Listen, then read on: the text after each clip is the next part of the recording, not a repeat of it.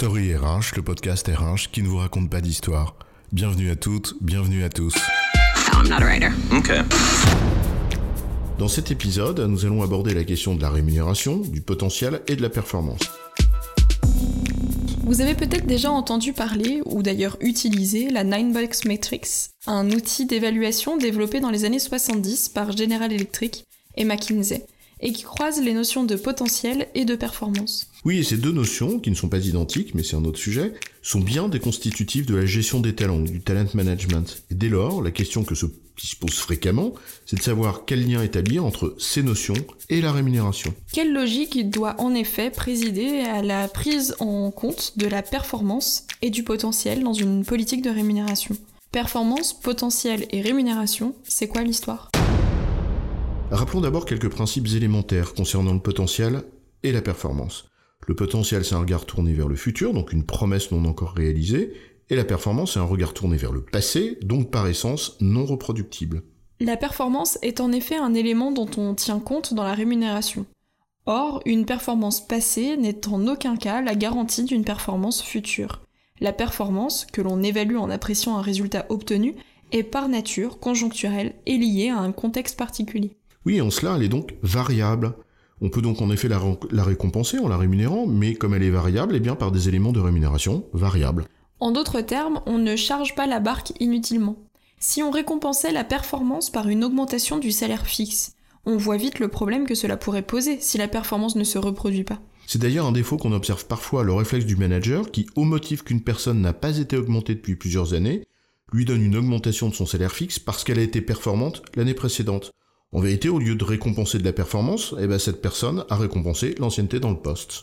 Bref, la performance, puisqu'elle est variable, eh bien on la récompense par du variable. Une performance collective, bah, c'est du variable collectif.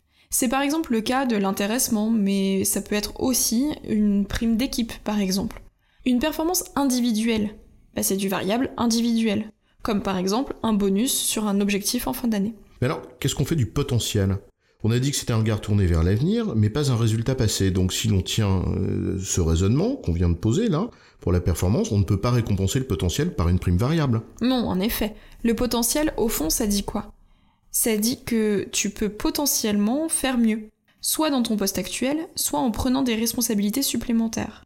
Or, cette responsabilité liée à ton poste, c'est ce qui détermine ta classification ou ton grade en s'appuyant généralement sur une méthode d'évaluation de poste du type méthode A ou comparable. Alors oui, on comprend bien que si l'évaluation de mon potentiel conduit à ce que je sois promu à un poste plus important, avec un changement de classe, eh bien mon salaire de base, de référence, augmentera. Oui, il augmentera parce qu'en changeant de poste, tu auras pris des responsabilités plus importantes. Donc un résultat attendu plus important. Et donc le salaire fixe qui va avec. Et si je ne change pas de poste et que je reste dans le même grade, on ne tient pas compte de mon potentiel dans ma rémunération? Si, bien sûr. Dans une classification, il y a des mini et des maxi de classe. Et entre les deux, il faut bien une règle ou plusieurs pour déterminer ce que devrait être le positionnement individuel dans une classe. Et dans certaines entreprises, c'est l'ancienneté dans le poste. Peut-être parce que ça rassure et traduirait une certaine forme de maîtrise du poste. Mais en réalité, ce que l'on peut ici apprécier, c'est le degré de maturité de la personne dans son poste, son degré de maîtrise. Oui, est-ce que la personne débute, occupe maîtrise ou domine son poste, par exemple. Or, dire d'une personne qu'elle a du potentiel est un indicateur qui devrait tendre à ce qu'on la positionne plus haut dans la fourchette. Donc en gros, on récompense la performance avec du variable et le potentiel avec le positionnement dans la fourchette de rémunération de ton job. Et si ce potentiel te permet de prendre des responsabilités supplémentaires, alors ça se traduit dans ton salaire fixe aussi parce que tu as été promu. Mais que faire alors d'une personne dont la performance est récurrente depuis plusieurs années? On la récompense régulièrement par des primes variables, ok, mais cela n'a aucun impact sur sa rémunération fixe. Alors quand une personne est régulièrement performante dans son poste, on a là un indicateur de son potentiel à prendre un poste plus élevé, donc de changer de classe, donc de voir son fixe augmenter. Ce n'est évidemment pas systématique parce qu'il faut comprendre le contexte de cette performance et comprendre le contexte de la récurrence de cette performance. En d'autres termes, la récurrence de sa performance aura été un facteur d'augmentation de sa rémunération fixe.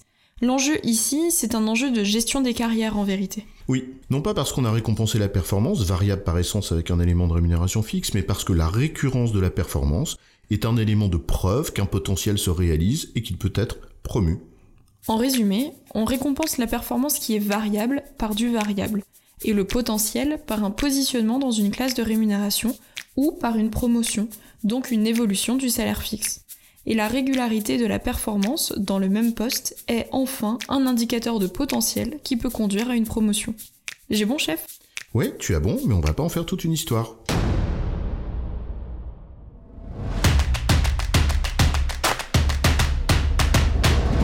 Story RH, le podcast RH qui ne vous raconte pas d'histoire. Retrouvez tous les épisodes sur storyrh.fr.